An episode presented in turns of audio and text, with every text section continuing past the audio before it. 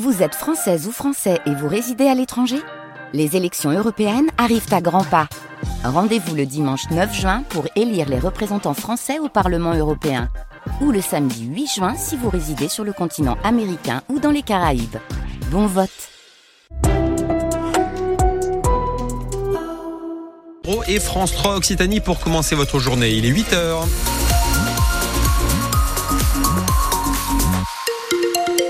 Et on commence cette nouvelle heure avec vos conditions de circulation compliquées sur la fin de la nationale 109 quand vous passez Saint-Georges d'Orc pour rejoindre le nord de Montpellier. Il y a un ralentissement pour rentrer dans Montpellier.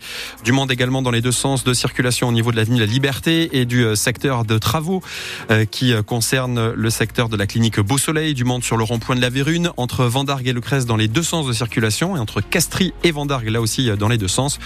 Concernant la circulation des trains, des perturbations à prévoir aujourd'hui. C'est un mouvement social qui perturbe le trafic des TER en Occitanie. Renseignez-vous sur le site et l'appli de la SNCF pour être sûr d'avoir votre, train ce matin. La météo, Léonie Cornet. C'est du soleil pour aujourd'hui partout dans l'Hérault, sauf sur les hauteurs où les nuages vont gagner du terrain cet après-midi. Pour les maximales, comptez 13 degrés pour l'Odève, 15 à Montpellier, Béziers, 7 et Agde, 17 degrés à Lunel. Et à la une de l'actu ce matin, 4 ans de prison ferme pour l'un des deux frères qui a tiré en pleine rue à Béziers. Oui, c'était près du polygone et du palais de justice samedi dernier vers 19h. L'aîné, âgé de 20 ans, était jugé avant-hier. Armé et cagoulé, les deux jeunes hommes s'en sont pris à un voisin, l'ont frappé alors qu'il portait dans ses bras sa fille de 2 ans.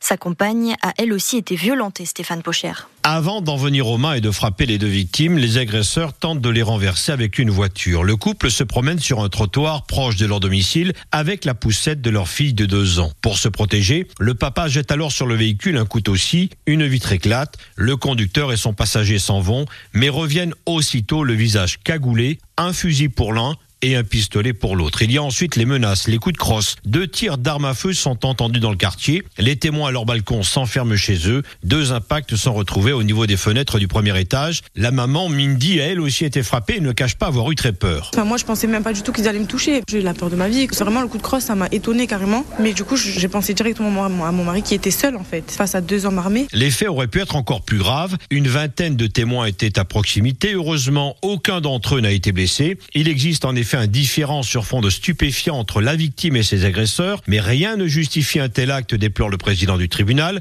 On ne laissera pas Béziers devenir un Far West, on va laisser ça aux Marseillais, rajoute le parquet. Le jeune homme connu de la justice pour violence n'assume pas ses responsabilités, ni une partie des faits. Les victimes sont ressorties du tribunal pas vraiment rassurées, après avoir reçu des menaces par SMS et sur les réseaux sociaux. L'autre agresseur présumé, qui est mineur, devra s'expliquer prochainement devant le tribunal pour enfants.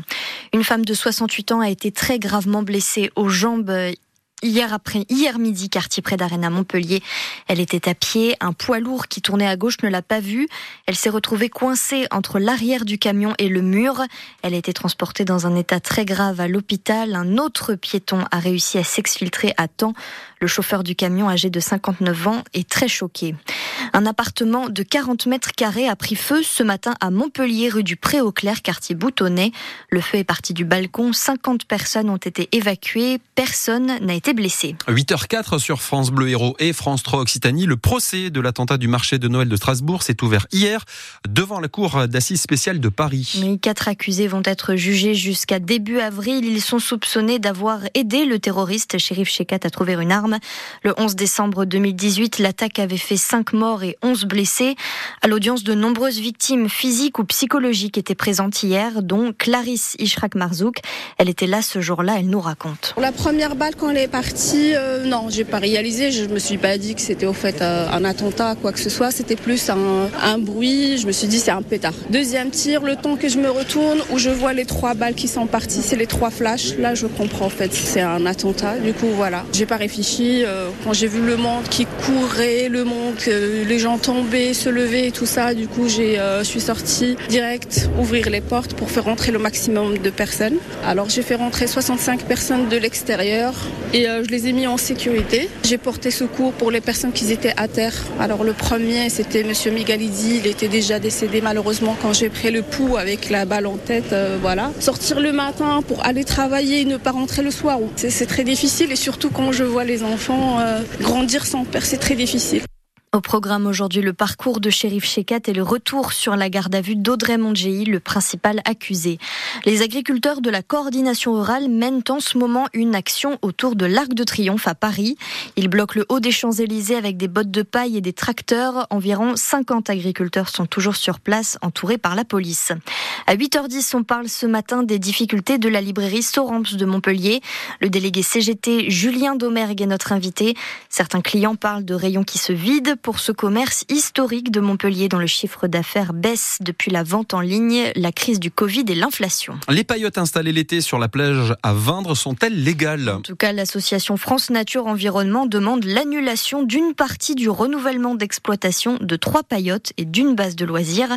La loi littorale de 1986 interdit en effet d'installer des établissements de plage près d'espaces remarquables, souvent protégés. Simon Poppy, le président de France Nature Environnement Occitanie-Méditerranée dit que l'association reste très attentive. On ne va pas changer la situation euh, en claquant des doigts alors que cette situation perdure depuis quasiment 40 ans. Nous, on estime que les espaces remarquables du littoral, c'est des coupures d'urbanisation, c'est des espaces sensibles qui sont classés euh, parce qu'il y a une biodiversité remarquable, euh, souvent un paysage aussi remarquable. C'est des lieux où les gens ont la liberté d'accéder à la nature, une nature qui n'est pas artificialisée, qui n'est pas privatisée. Voilà, ils ont vocation à, protéger euh, cette situation-là. Et donc nous, on souhaite euh, que la loi s'applique. Le droit environnemental et en particulier la, la loi littorale, c'est pas un droit qui est facultatif et qui serait à l'appréciation des préfets ou des élus locaux. C'est un droit comme les autres, même dans l'Hérault, il doit s'appliquer. On est quand même euh, un des derniers départements avec l'Aude qui n'applique pas la loi littorale de manière stricte. Partout sur les littoraux en France, elle s'applique de manière stricte et donc il n'y a pas de raison qu'ici il y ait une exception